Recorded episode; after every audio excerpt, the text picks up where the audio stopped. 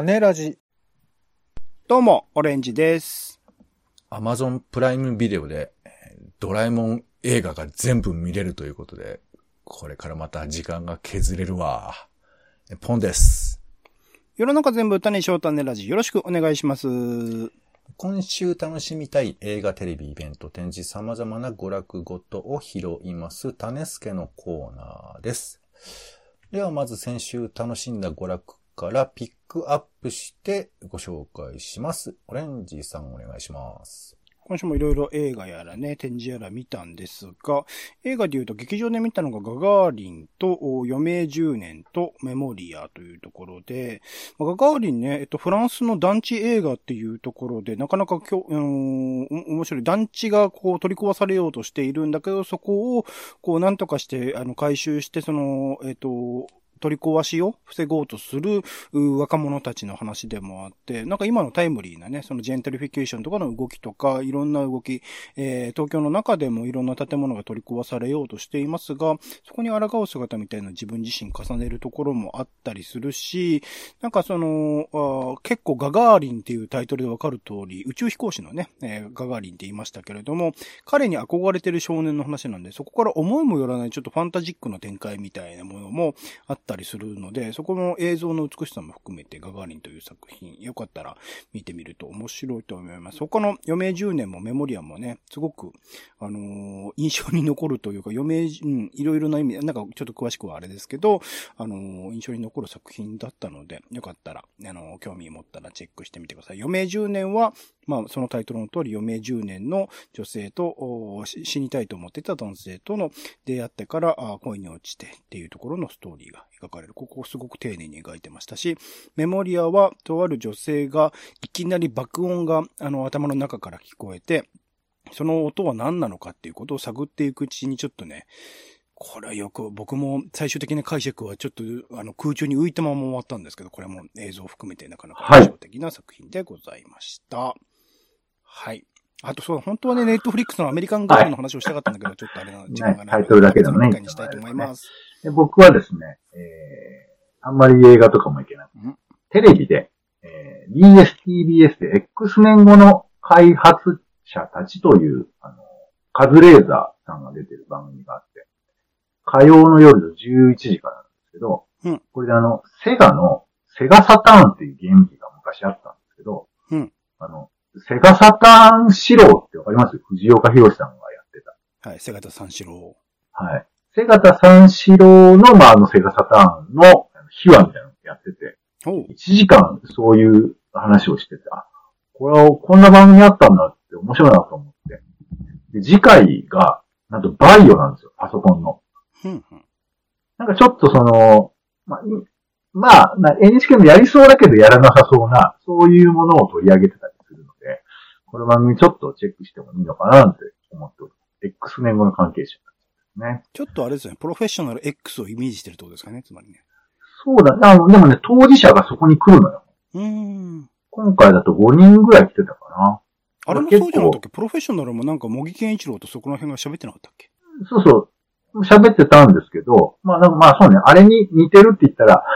うん 似てますけど、はい、そんな番組がありましたんで、ちょっと、えー拾ったものだよということでご紹介しました。うんはい、えー、マンボウ東京だと延長しております。皆さんも、えー活動などはご注意いただければと思います。では、気になる新作映画行きましょう。オレンジさん。今週、まあ最近ね、僕はアジア映画ばっかりピックアップしてたんですけど、今週はちょっとめぼしいものが見つからなかったので、まあみんな待ってた、ザ・バットマンでございます。バットマン何回もね、映画化されてますけど、今回は、マット・リーブスという、猿の惑星のね、新しいリブートバージョンを作ったあ監督が、あやっていて、主演が、えっと、ロバート・パティンソンというね、この前のテネットという作品などでも話題となったあ人がブルース・ウェイン・バットマンを演じるというところで、かなりダークより、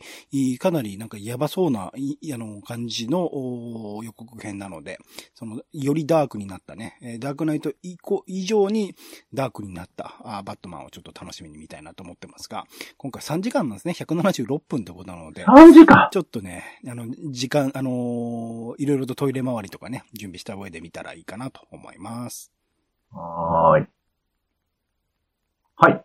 では、私からですね。えー、アンネ・フランクと旅する日記という作品ですね。うんあの、まあ、ユダヤ人女性、少女のアンネの、あアンネが書いたアンネの日記ですよね。これを原案にしたアニメーション映画なんですっ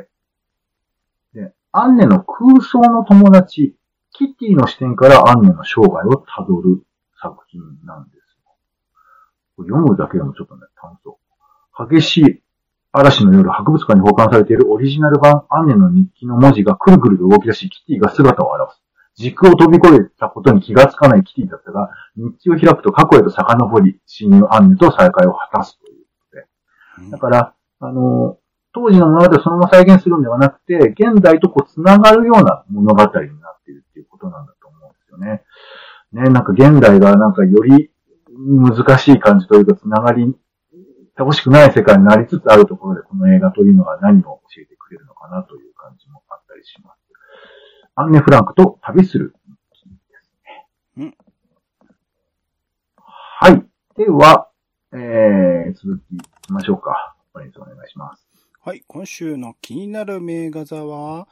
てけてけてけてけでーん、目黒シネマでございます。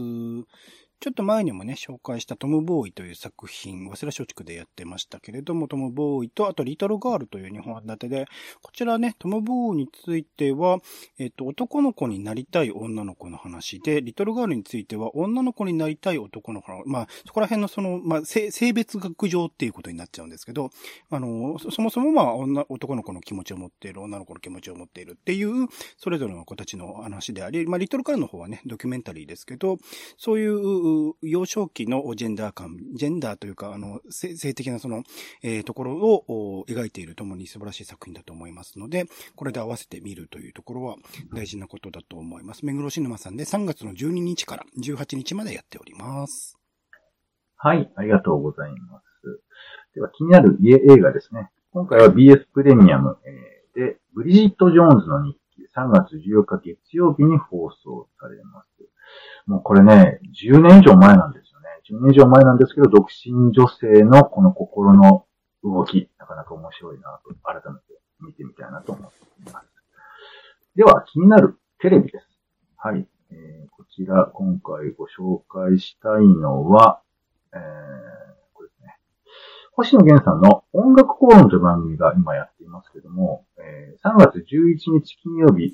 10時半からの回ですけども、今回中村八大さんということですね。中村八大さんといえば、上を向いて歩こうとかの、まあ、作曲の方ですけれども、まあ、ちょっとね、久々にその日本の作曲家について、えー古い作曲家ですけども、えーちょっと勉強してもいいのかなというふうに思ったりします。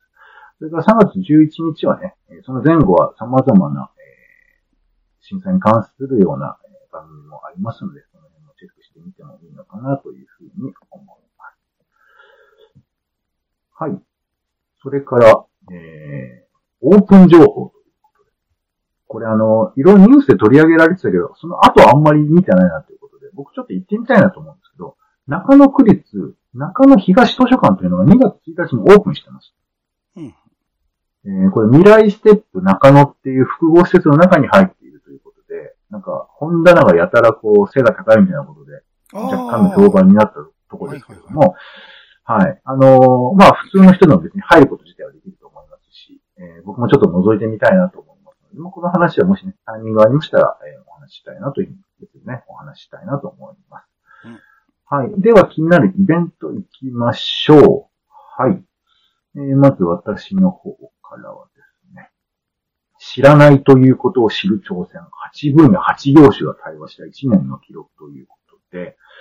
えー一般社団法人スチームアソシエーションというところが、えーなんか問い直すということ、学びとは何かっていうふうなことを考えるというふうな機会で、まあ、なぜ問うの、問いを問うのかっていうテーマで話をするそうなので、ちょっと気になりました。はい。3月12日、えー1時からですね、えー行われますので、チェックしてみてみてください。はい。それから、えー国際女性デーですね。え3月8日は国際女性デーなんですけども、えスペインと日本のフェミニズムというイベントが行われます。えスペインの方を招きながらね、スペインもえ結構進んでいるそうなんですけれども、えー、ジェンダーギャップで言うと、スペインは8位、日本は、えー、120位だなんか低いんですよね。まあ、どんな風に進んでいったかというふうなあたりを、えー、紐解いて話が聞けると。えー、同日曜日なんかもあるのかな。はい。こちらが3月9日ですね。18時半から行われます。はい。では、オレンジさんお願いします。僕の方は特にないです。イベント。はい。ありがとうございます。では、えー、展示行きましょうか。はい。お願いします。はい。展示について、えっ、ー、と、もうすでに始まっているものになるんですが、特別展空也商人と六原密次という展示がえー、と3月1日から5月8日まで東京国立博物館でやっているみたいです。。まあ、平安京にね、疫病が流行した時に念仏をひらめいたことで知られる空也上人ということで、あの、なんか口からなんか、あの、お地蔵、あの、仏像が出てるみたいな、あの、イメージを見たこともある人いると思いますが、こちらの展示では東京では半世紀ぶりの公開となる空也上人リスまあ、まさしくそれですね。はじめ、六原密次の創建時に作られた四天王流像などの重要文化財などが展示されるそうなので、なかなかね、東京であれを見る機会っていうのも少ないと思いますので、この機会に興味あったら見てみてらいいと思います。はい、ありがとうございます。お名前だけお伝えしておきましょう。えー、丸の内のグッドデザイン丸の内というところ、漫画とデザイン展というのがやっています。コミックスの価値ね、想定などが楽しめるんですよ。それから、文化庁メディア芸術祭の企画展ということで、えー、こちらが、えー、表参道ヒルズのスペース O というところでやっているみたいですね。これ3月の13日までですよ。はい。それからね、えー、市ヶ谷の森、本と活字館っていうところがあるんですって。知らなかったんです。えー、ここ多分だからあれですね。あの、突版と大日本みたいな関係なんだと思うんですけど、大日本なのかな？えー、で、ここでですね、100年くらい前の本作りということで、まあ、本の、えどういうふうに作ってきたかっていうような歴史が載ってるんですけど、まあ、そもそもあの、組版みたいなところら辺、あの、社食とか活字みたいなものとかの展示が結構きっちりされてるような場所らしくて、その常設展が十分に楽しそうなところですので、この、えー、一概の森、本と活時間、ちょっと覗いてみてもいいのかなというふうに思います。はい。はい。それからあとあの、えー、六本木でですね、富士フィルムフォトサロン東京というところで、話し家の写真展、話を写すというのをやっています。えー、先日亡くなった、えー、方なんかもいたりするんですけどね。ちょっと、あ、小三治さんですね。はい。こちら辺、まあ、ちょっと、でもこの人の写真が寄せとかに使われていたりするんですってよ。だからちょっと馴染みがありそうで躍動感のある写真が見れるんじゃないかなと思います。こちら、えー、六本木の富士フィルムフォトサロン東京で見ることができます。はい、ということで、種ラジの種助でございました。はい。紹介しきれなかったものは、えー公式サイトにも紹介していますので、えー、リンクなども含めてクをしてみてください。時間や場所などは、えー、ぜひ公式サイトでチェックをしてください。お願いいたします。ということで、